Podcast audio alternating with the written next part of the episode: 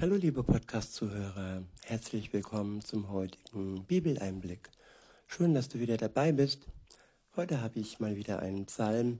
Es ist der Psalm 143 und ich benutze wieder die Übersetzung Das Buch von Roland Werner. Der Psalm ist überschrieben mit Eine Bitte um Schutz und Leitung. Ab Vers 1 ist zu lesen, beziehungsweise der erste Abschnitt ist nochmal überschrieben mit Ein Gotteslied von David. Adonai, höre auf mein Gebet, achte doch auf mein Flehen. Ich wiederhole, Adonai, höre auf mein Gebet, achte doch auf mein Flehen. Antworte mir in deiner Treue und Gerechtigkeit. Gott ist treu und Gott ist gerecht. Und Gott hört unser Gebet. Und ja, damit diese Leitung offen ist, sag ich mal, ist es wichtig, dass zwischen uns und Gott nichts steht. Wenn man das mit einer Beziehung vergleicht zwischen Mann und Frau, dann ist es immer wichtig, dass man keine Altlast mit sich herumträgt, dass man über alles redet, dass man den anderen versteht und dass man einsieht, dass wenn man jemand verletzt hat, wenn man jemand betrogen hat, wenn man ja ihn belogen hat und so weiter und so fort, dann kann man nicht einfach so weitermachen wie bisher, dann muss man das aus dem Weg räumen. Man muss sich gegenseitig verzeihen, man muss gegenseitig neu beginnen mit der Beziehung, mit der Liebe und das, wenn möglich, tagtäglich. Und so ist es auch bei Gott. Im Gebet räumen wir alles beiseite, was zwischen uns und Gott steht. All die Altlast, all die Schuld, die wir auf uns genommen haben. Und ja, Jesus ist dafür gestorben, damit all die Altlast nicht uns nicht belasten muss auf Dauer und dass die Leitung frei ist und eben nicht verstopft ist mit Schuld und Sünde und dass ja wir direkt zu Gott dem Vater sprechen können ohne Mauer der Schuld zwischen uns und Gott. Weiter heißt es, ja, geh nicht ins Gericht mit deinem Diener, denn kein Mensch kann sich vor dir als gerecht darstellen. Ich wiederhole. Ja, geh nicht ins Gericht mit deinem Diener, denn kein Mensch kann sich vor dir als gerecht darstellen. Der Mensch ist eben nicht gerecht, äh, gerecht. Der Mensch ist eben nicht gut. Und wir brauchen Gott, um wirklich heilig zu werden, um mit ihm zusammen auf einer Stufe stehen zu können, mit ihm zusammen ja gerecht zu sein. Nur dann ist es möglich, mit einem heiligen Gott zu kommunizieren, mit einem heiligen Gott zu reden, zu ihm zu beten. Und dafür ist es wichtig, dass das Gericht Gottes nicht uns trifft, so wie es in Vers 2 heißt. Ja, geh nicht ins Gericht mit deinem Diener. Denn wenn Gott mit uns ins Gericht gehen würde, dann hätte das kein gutes Ende. Und um dieses Gericht und um dieses Todesurteil ähm, zu umgehen, nämlich die Sünde hat das Urteil Tod und nicht irgendwie eine milde Strafe. Und um dieses Todesurteil zu umgehen, starb Jesus Christus für uns den Kreuzestod. Er ist für uns gestorben und er hat das Urteil auf sich genommen, das eigentlich uns treffen sollte. Weiter heißt es in Vers 3, ja, der Feind verfolgt meine Seele. Er tritt mein Leben zu Boden. Er zwingt mich dazu, in der Finsternis zu sitzen, so wie die, die seit Urzeiten tot sind. Ich wiederhole, ja, der Feind verfolgt meine Seele. Er tritt mein Leben zu Boden.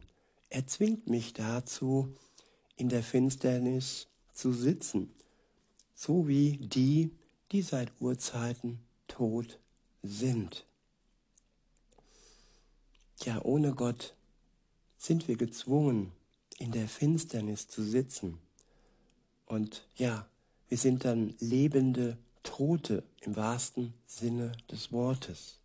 Die Sünde, Sünde umgibt uns und es gibt ohne Gott keine Hoffnung für uns. Und unsere Verfolger und allem voraus der große Gottesfeind, der Teufel, der hat es auf unsere Seele abgesehen. Er tritt unser Leben zu Boden. Und alleine Gott kann uns da aufhelfen. Alleine seine Hand schafft es, dass wir wieder aufstehen und dass wir Licht sehen, sein Licht und dass wir leben, sein ewiges Leben und dass der Tod keine Macht mehr über uns hat. Denn Jesus hat diese Macht am Kreuz besiegt. Weiter heißt es in Vers 4, ich habe allen Mut verloren, mein Herz ist erstarrt in meinem Inneren.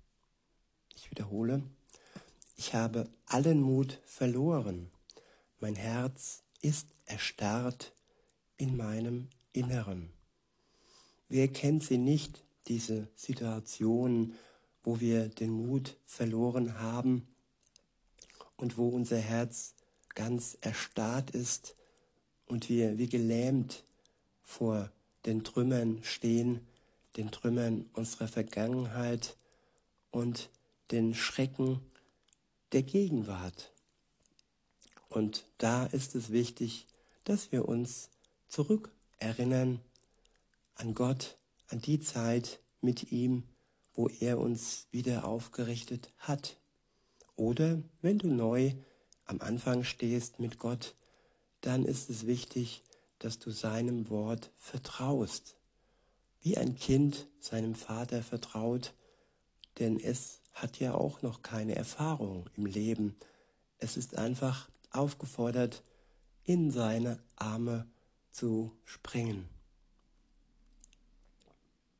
Weiter heißt es, ich denke an die früheren Zeiten, sinne nach über alles, was du tust. Über alle deine Werke denke ich nach. Ich schrecke, ich strecke meine Hände zu dir aus. Meine Seele dürstet nach dir wie trockenes Land. Sela. Ich wiederhole. Ich strecke meine Hände zu dir aus. Meine Seele dürstet nach dir wie trockenes Land. Antworte mir schnell, Adonai, denn ich habe allen Mut verloren. Verbirg deine Gegenwart nicht vor mir, sonst werde ich wie die, die ins Grab sinken. Lass mich schon am Morgen deine Güte erfahren, denn auf dich vertraue ich. Zeig mir den Weg, den ich gehen soll, denn, denn zu dir bringe ich alles, was mich ausmacht. Befreie mich von meinen Feinden, Adonai. Bei dir suche ich Schutz. Lehre mich, so zu handeln, dass es dir gefällt. Denn du bist mein Gott. Dein guter Geist leitet mich auf ebenem Weg. Um deinen Namens willen, Adonai, halte mich am Leben. Weil du gerecht bist, zieh meine Seele aus der Bedrängnis. Ja, in deiner Güte